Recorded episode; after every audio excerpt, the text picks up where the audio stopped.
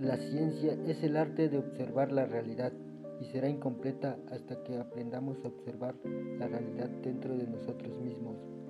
Nosotros como la realidad, el universo, no un producto de él o un forastero.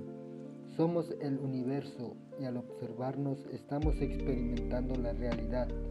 El conocimiento de la experiencia supera cualquier conocimiento de la observación.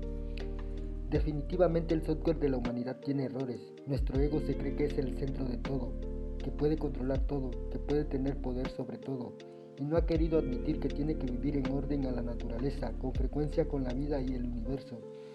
Así que no importa lo que logremos en conjunto o individual, mientras no queramos autoarreglar nuestro código, pues siempre esperamos que los demás cambien porque creemos que el problema son ellos. Pero desde el principio en el que el humano llegó a tener razón, no supo controlarse, generando así información, conocimiento y patrones de vida que no eran positivos. Y como somos producto de lo que existe, y desafortunadamente el sistema ha seguido alimentando nuestra ignorancia y nuestros deseos, seguimos en el mismo camino lineal.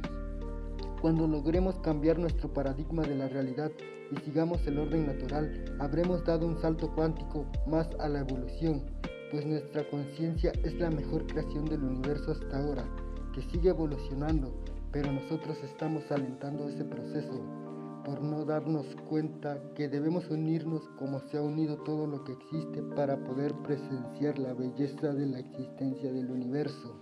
Nuestra conciencia es la mejor creación del universo.